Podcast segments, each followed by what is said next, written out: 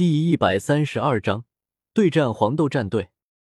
索托城大斗魂场中心，整个中心主斗魂场的面积只比其他分斗魂场略大一点。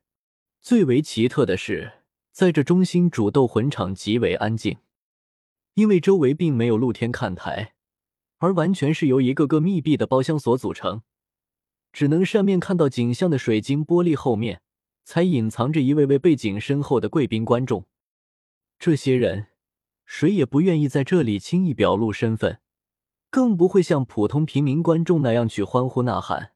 他们要的是属于自己那种骄傲和高高在上的感觉。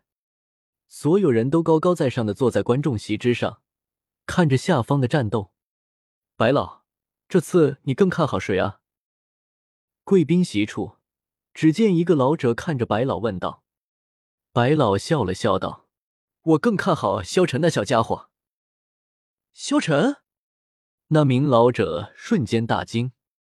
萧晨虽然在大斗魂场有了九十连胜，但是这黄豆战队可是从天斗城那边来的，可是皇家战队啊！那名老者连忙道。只见白老笑了笑道：“我可是在萧晨的身上下了大注啊！”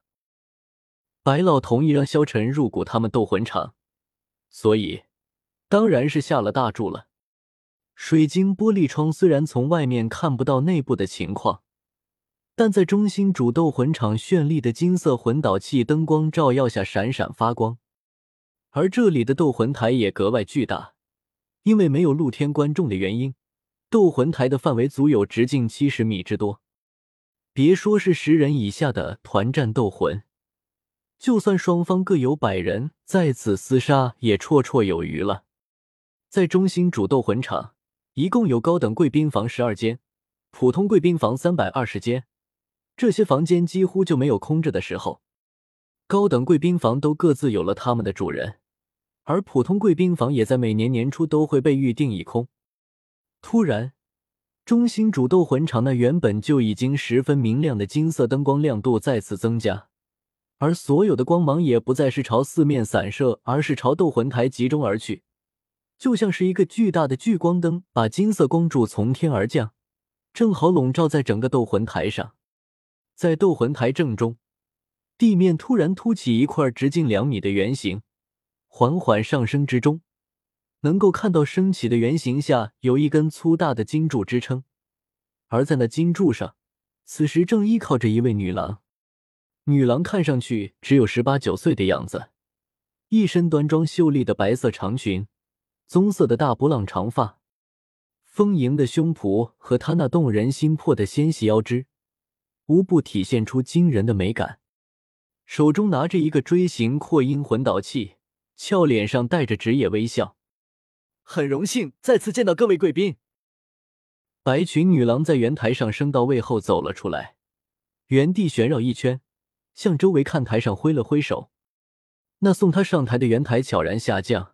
很快就恢复到了正常位置，居然没有留下一丝痕迹。能够再次为各位贵宾主持主斗魂场的团战斗魂大赛，是兜兜的荣幸。希望各位贵宾今天晚上能够尽兴。今天将是一场重头戏，我们在今晚也只安排了这一场斗魂。如果非要给他们冠上一个称号，我想“天才”二字将非常适合。兜兜将全程为各位贵宾进行解说。下面，我来为贵宾们介绍对阵双方的情况。黄豆战队队长玉天恒，蓝电霸王龙魂师出战队员七人。银尘战队队长萧晨，青莲武魂辅助系魂师出战队员，出战队员只有他一人。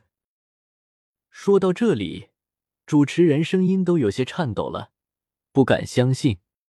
此言一出，黄豆战队的人顿时大惊：萧晨竟然辅助系魂师？